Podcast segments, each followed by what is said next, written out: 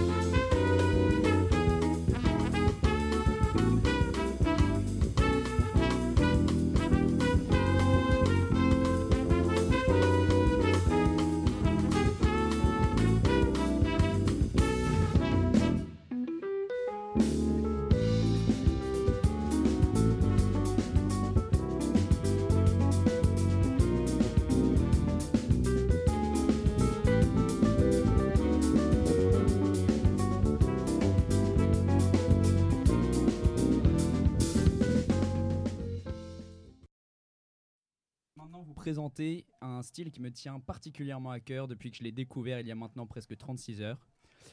Euh, donc, je vais essayer de vous donner le goût ce soir du style de la musique indus, une musique au thème transgressif et provocateur. La musique industrielle apparaît en 1975 lorsque le groupe britannique de déglingos Coom Transmission change son nom en Throbbing Gristles. Ce nom faisant explicitement référence à la masturbation pour poser tout de suite leur base sur leur objectif de transgression et de provocation. Ce groupe décide de monter un label ultra confidentiel dans le but de produire un style qui se définit comme, je cite, une fusion abrasive et agressive de rock et de musique électronique, un mélange d'expérimentation électronique, d'avant-garde et d'un style provocateur similaire au punk. Le chanteur de ce groupe, Genesis P. Orridge, explique que l'origine du mot industriel fait référence à, l'industrie de la musique, à l'industrialisation de notre monde, mais aussi à ce qui opère sur nous, ce qui nous contrôle tous. On reconnaît l'influence des bruits des machines et de la cadence du travail à la chaîne, dans une usine qui donnera l'inspiration du nom du label de Throbbing Gristle, le label dont j'ai oublié de donner le nom, qui s'appelle Industrial Records. On le voit particulièrement dans la musique Machine Age Voodoo de SPK. Au départ, le terme de musique industrielle s'applique aux groupuscules d'artistes ayant signé avec le label ultra confidentiel, puisqu'ils ne produisent pas plus de 1000 albums, de 1000 exemplaires pour chaque album, histoire de les vendre cher et de se faire plein de moulas, tu connais. Ces musiciens, qui ne sont d'ailleurs pas toujours des musiciens, expérimentaient avec des bruits accompagnés de sujets controversés. Et vous allez vite comprendre pourquoi je parle d'artistes un peu dérangés. Ils ne parlent pas juste de drogue, sexe et armes lourdes comme de petits rappeurs contemporains, mais leurs thèmes favoris sont le fascisme, les tueries en série et l'occultisme. Il est difficile de réellement définir les caractéristiques de ce style, puisque les artistes eux-mêmes n'ont pas cherché à en définir des caractéristiques précises, mais plutôt à faire passer un message à travers leur production. Cependant, John Savage a réussi à réunir certaines d'entre elles. Une totale liberté de l'artiste dans le choix de ses matériaux, samples et processus de fabrication et de diffusion, une recherche musicale poussée afin de recréer l'ambiance sonore de notre monde actuel par l'utilisation de, sons synthétisés et non musicaux a priori. L'utilisation également d'éléments extra-musicaux, l'intégration d'éléments littéraires, philosophiques, spirituels, sexuels et de vidéos lors de leurs concerts, etc. Ils utilisent également des éléments ap- o- oppressifs pardon, lors de concerts, des infrabasses, des arcs électriques, des verres pilés, des murs sonores, afin de montrer le conditionnement de personnes et, de la, et la capacité des personnes à supporter de telles attaques.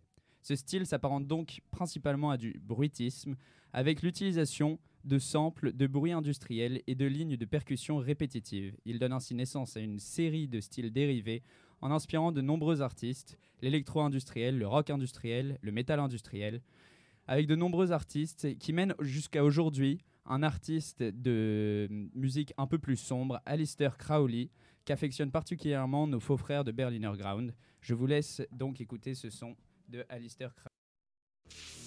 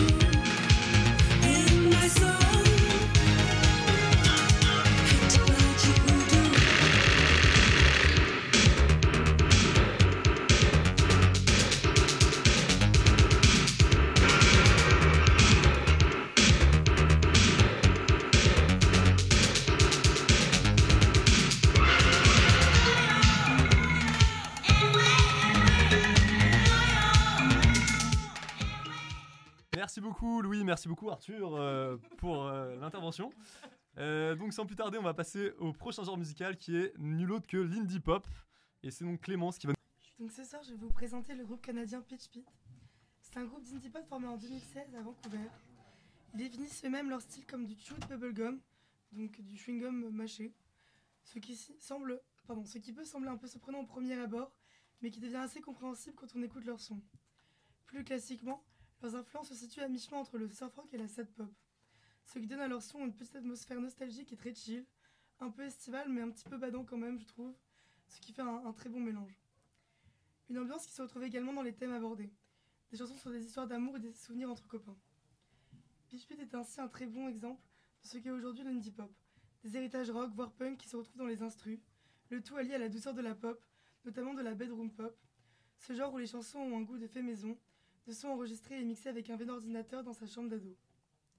Un groupe à suivre de près en ce moment, puisqu'il y a une semaine, les quatre Canadiens sont revenus avec un single, Up Granville, annonçant sûrement un, un retour pour un troisième album. Cependant, le morceau qui synthétise le mieux la vibe de ce groupe à mon avis est le morceau Alrighty Aphrodite, qui est leur plus populaire sur Spotify.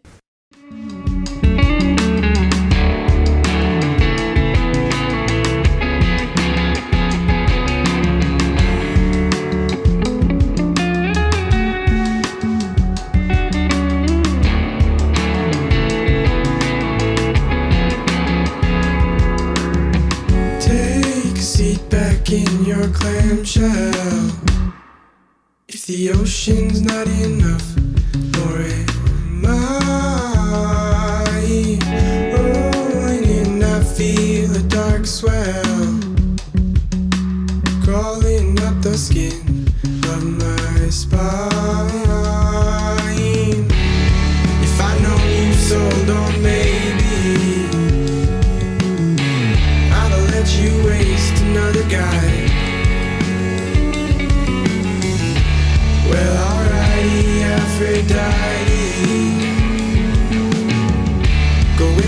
Hey.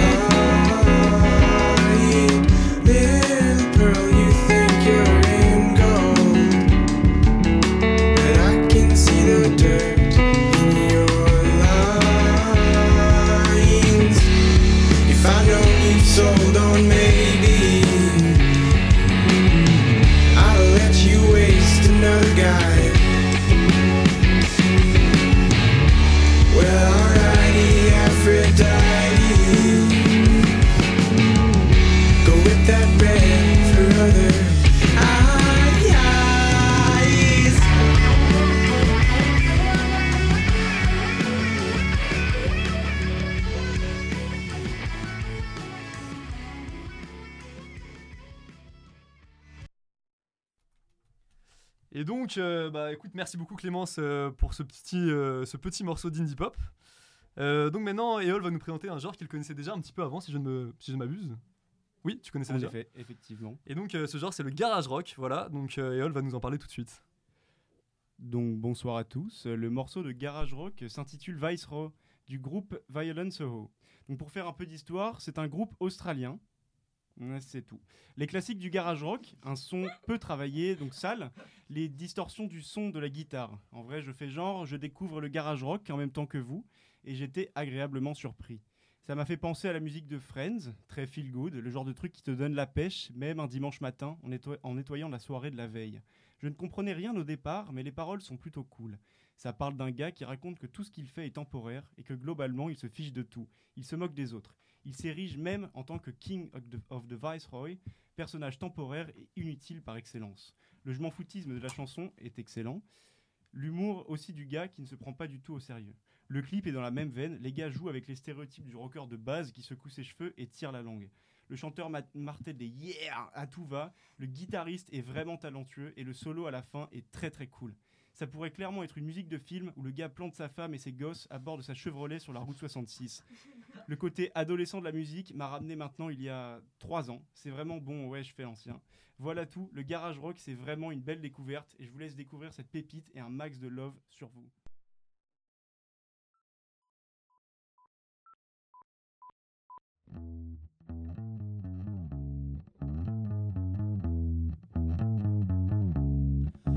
Killjoy. You like a rhinestone pickup line. My drunk guitar is more fun than you'll ever be. Dear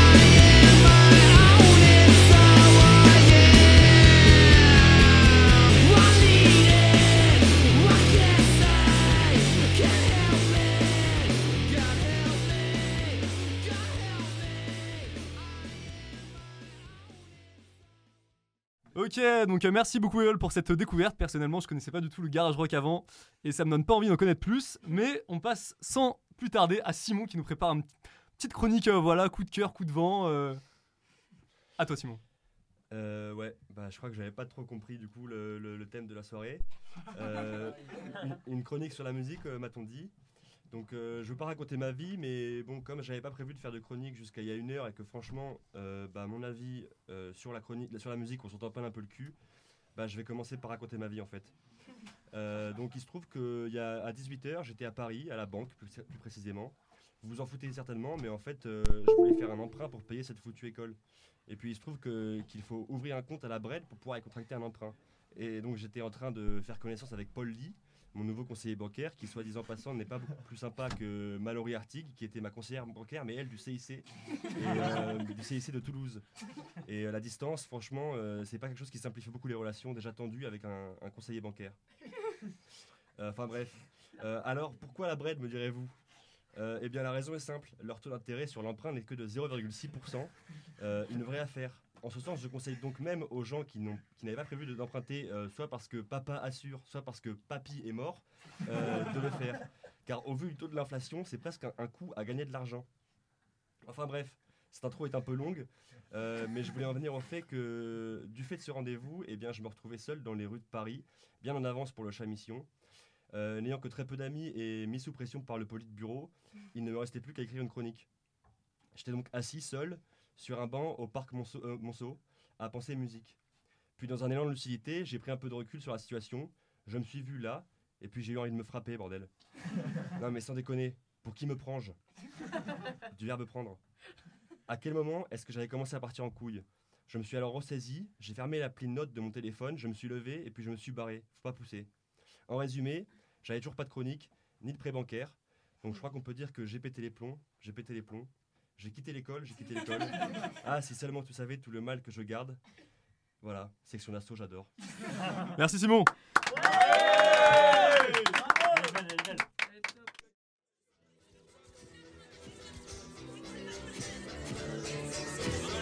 On prétend pas être des modèles pour les gosses, ni pour personne d'autre. On tient juste à dire que le pont qui mène au succès est un pont fragile. J'ai demandé pardon sans qu'on puisse me l'accorder. J'ai demandé ma route sans qu'on puisse me l'indiquer. J'ai troqué mes études contre un disque de platine tout en sachant tôt ou tard ton public te piétine. J'ai vu les choses en grand, j'ai du temps, j'ai du talent. Je reste sur mes gardes, je ne suis qu'un homme. Ça capture mon image dans des sets et canons. Tout ça que fait pour moi ce qui dit et la daronne. J'ai pété les plans. J'ai pété les plans. J'ai quitté l'école. J'ai quitté l'école. Si seulement tu savais. Tout le mal que je garde. C'est ma direction. J'ai pété les plans sans abandonner ni baisser les bras. Plus de nouvelles, batterie faible, malédiction. Dorénavant, je fais de l'avance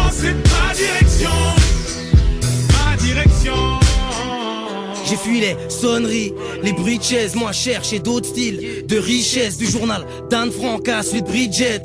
J'ai jamais kiffé lire depuis que j'ai 12 piges, malgré les ratures, je gratte le papier. C'est ma direction, je me suis pas éparpillé, plaqué. Plus d'une fois, dos au remue, trop fier pour demander de l'aide au RMI. Les straps en guise de mif, les straps en guise de but, freinés par les fils de pute. Je me souviens qu'à la base on voulait même pas toucher le blé. Ça rappelle ça quand on s'entassait tous chez le plan Tu connais Bati Pro, Creed, c'est le bro J'écrivais dans le chrome avant d'aller me casser le dos.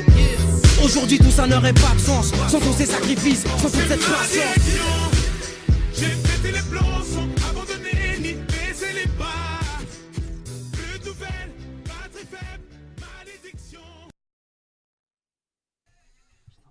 Merci beaucoup euh, Simon pour cette super découverte que je ne connaissais pas avant. Euh, en effet, je n'ai entendu que 5 fois la dernière fois que je suis allé au Foys. Euh, donc euh, maintenant on va passer à la chronique d'Arthur, voilà, que, qui est sur un thème que l'on ne connaît pas car c'est la chronique surprise, l'invité mystère de la soirée. Donc Arthur, de quoi vas-tu- nous parler ce soir? Je vais vous parler du purisme. D'abord, je vais faire un jingle. parce que c'est plus sympa une émission de radio avec un jingle. Ok, 1, 2, 3. C'est le jingle un peu nul de la chronique d'Arthur. Qui mérite pas forcément un meilleur jingle parce que ça va pas être ouf. Et que c'est un peu gênant déjà. Et, mais peut-être que ça va être intéressant. Yes. Euh, non, non, en vrai, juste message de prévention. Si c'est un peu long, n'hésitez pas à me mettre une tarte dans la tête parce que j'ai déjà le nez. Comme ça, vous êtes sûr que je finis par terre. Et de toute façon, ce soir là, c'est open nose maintenant pour moi. Je suis plus à ça près. Voilà. Et si je parle trop vite aussi, n'hésitez pas. Une tarte dans la tête, je finis par terre, c'est fini. Débarrassez de moi. Bon, on va rentrer un peu dans le vif du sujet. Euh, parler du purisme en musique quand t'es au Shamrock, c'est un peu compliqué parce que on a quand même une asso prétentieux, évidemment. Et du coup, je vais essayer de le faire de manière un peu originale. Je vais pas le faire en mode euh, ouais, ton pote qui dit euh, ah gros, Nap c'est claqué, euh, moi je préférais le, le 113, euh, tu connais, c'était mieux avant. Non, non, non. Moi, je vais essayer de le faire un peu, de prendre un peu de hauteur. Parce qu'on aime bien la musique. Et donc, on va répondre à une question complexe. Jusqu'où un artiste peut-il aller pour rester fidèle à sa musique? Voilà. Et pour parler de ça, comme c'est une question un peu large, on va quand même euh, prendre un exemple type qui est euh, l'aristocratie mods. Voilà. Donc évidemment, on va définir ce que c'est, mais qui est un peu l'archétype du purisme. Est-ce qu'on peut voir la musique maintenant ou pas?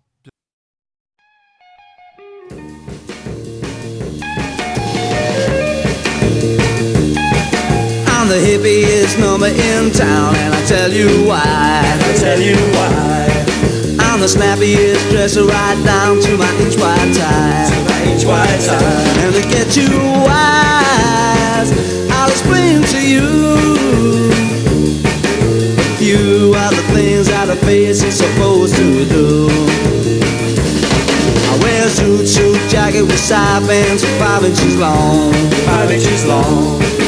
I have two-tone robe, all the rest, yeah, you know this is wrong. No, this is wrong. But the main thing is, unless you're a fool, ah, you know you gotta know, yeah, you know, yeah, you gotta be cool.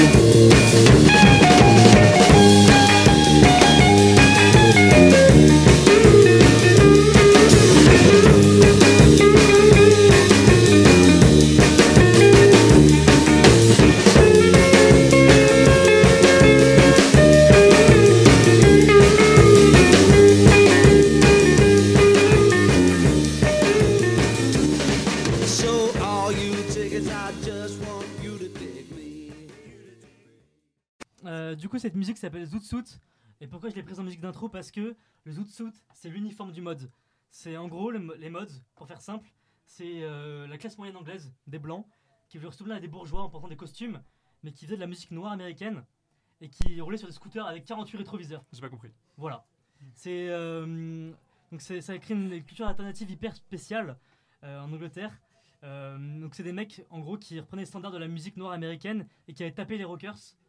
Et, euh, et pourquoi euh, c'est l'archétype du purisme? Parce qu'en fait, euh, dès le début, le principe du mod, c'est d'être élitiste. Donc en gros, il va reprendre les trucs, les tubes noirs les plus pointus de la Motown, euh, donc, et, euh, et du coup les adapter et avoir le style le plus classe possible, le plus élégant.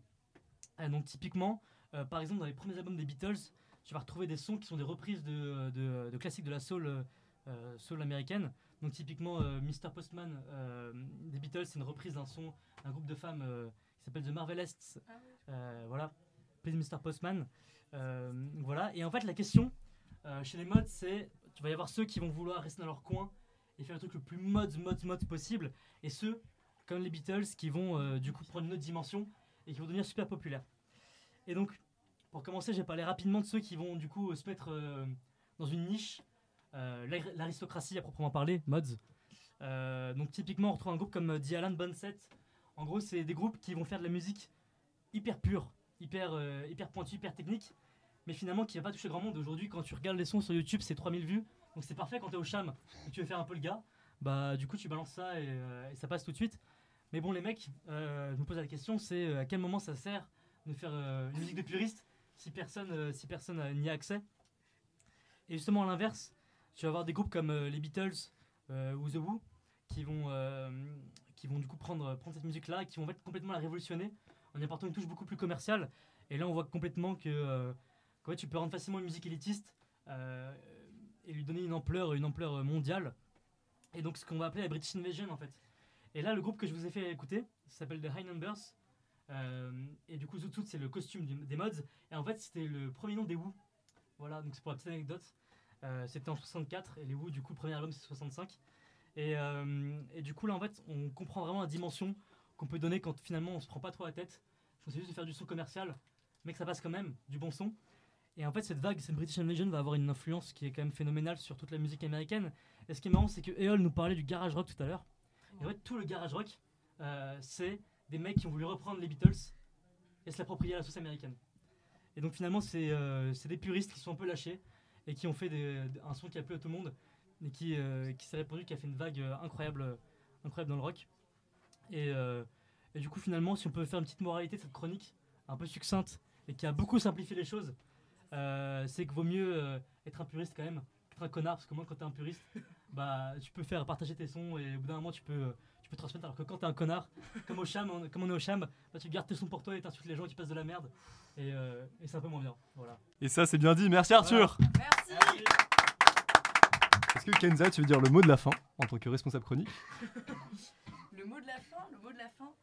Euh, bah écoutez, ça fait un plaisir encore d'écouter cette, euh, cette. On est dans un endroit qui est super. J'aimerais remercier. Qui est super et qui est super chaud. Super Il fait actuellement chaud. 45 degrés dans la Il fait cabine. chaud, il fait chaud dans le studio, mais l'endroit est vraiment top. On a un super endroit et euh, je remercie Galbi qui a organisé le, euh, le booking du lieu. Et je remercie aussi le lieu dans lequel on est parce que la prochaine chamition, ce sera aussi au Scandal. Et je vous invite pour la prochaine euh, chamition et, euh, et j'espère qu'on sera nombreux.